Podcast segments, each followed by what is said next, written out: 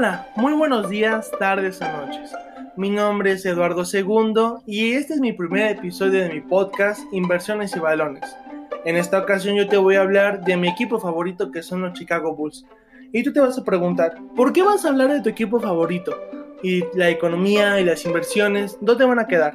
Más adelante en el podcast yo te voy a explicar cómo esto lo voy a equilibrar a mi vida cotidiana y en mi carrera de economía. Sin más preámbulos, empecemos.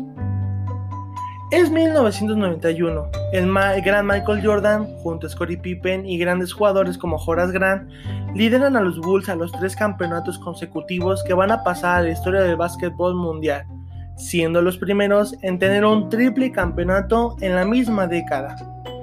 En 1991 se enfrentan a los bicampeones de Magic Johnson que lidera a Los Ángeles Lakers siendo el primer equipo por el que Jordan se enfrentaría para ganar su primer campeonato en la NBA. Fue una serie complicada. El inicio para Jordan y Pippen ya estaban muy nerviosos de enfrentarse a lo grande y pasar a la historia como uno de los jugadores que desafiarían todos los obstáculos y superarían sus límites hasta lograr un campeonato. Fue una serie de cuatro juegos en los cuales Jordan pues va a resultar campeón por lo que esta va a ser su primer campeonato para la franquicia y pues va a dar pauta a que el equipo cada vez se esfuerce para lograr un segundo campeonato, con lo cual, ya saben, si lo logra. Entra a playoffs, pasa por todos los obstáculos y dificultades posibles hasta encontrarse con los Portland Trail Blazers, que le va a liderar Clyde Drexler. Para esto, vamos a recordar que Phil Jackson fue un entrenador que para mí en lo personal es uno de los mejores entrenadores defensivo y ofensivamente hablando. Ya sabemos que no fue el creador del triángulo ofensivo, pero sí lo aplicó de manera que lo hace efectivo en el contraataque y hace que los Chicago Bulls hagan puntos, roben balones, tengan una defensa muy fuerte. En este equipo de los Portland, este se vería con el gran pues cara a cara con el mismísimo Michael Jordan, aunque cabe destacar, lo va a tomar personal, ya que van a lo van a comparar con este con este jugador. Entonces a esto Michael Jordan pues, le parece ridículo que lo comparen con este jugador que apenas va en crecimiento. Entonces esto lo motiva a que se, se esfuerce para ganar esta serie de cuatro juegos a dos. Los Portland solamente pues van a ver la posibilidad de ganar dos juegos y Michael Jordan los va a superar con cuatro juegos. Este se convierte en el segundo campeonato de Michael Jordan. Para todos es un equipo que va en crecimiento, tiene potencial y ahora son bicampeones. Finalmente, los roces entre la gerencia de los Bulls y Scottie Pippen van a tener problemas. Y ustedes se van a preguntar, ¿por qué tuvieron problemas? Ok, Scottie Pippen, para que estén en contexto, fue uno de los jugadores que lideraron a los Bulls con Michael Jordan.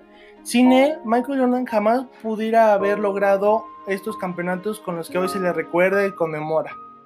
Entonces, por lo tanto, Scottie Pippen es un jugador infravalorado, la sombra de Michael Jordan.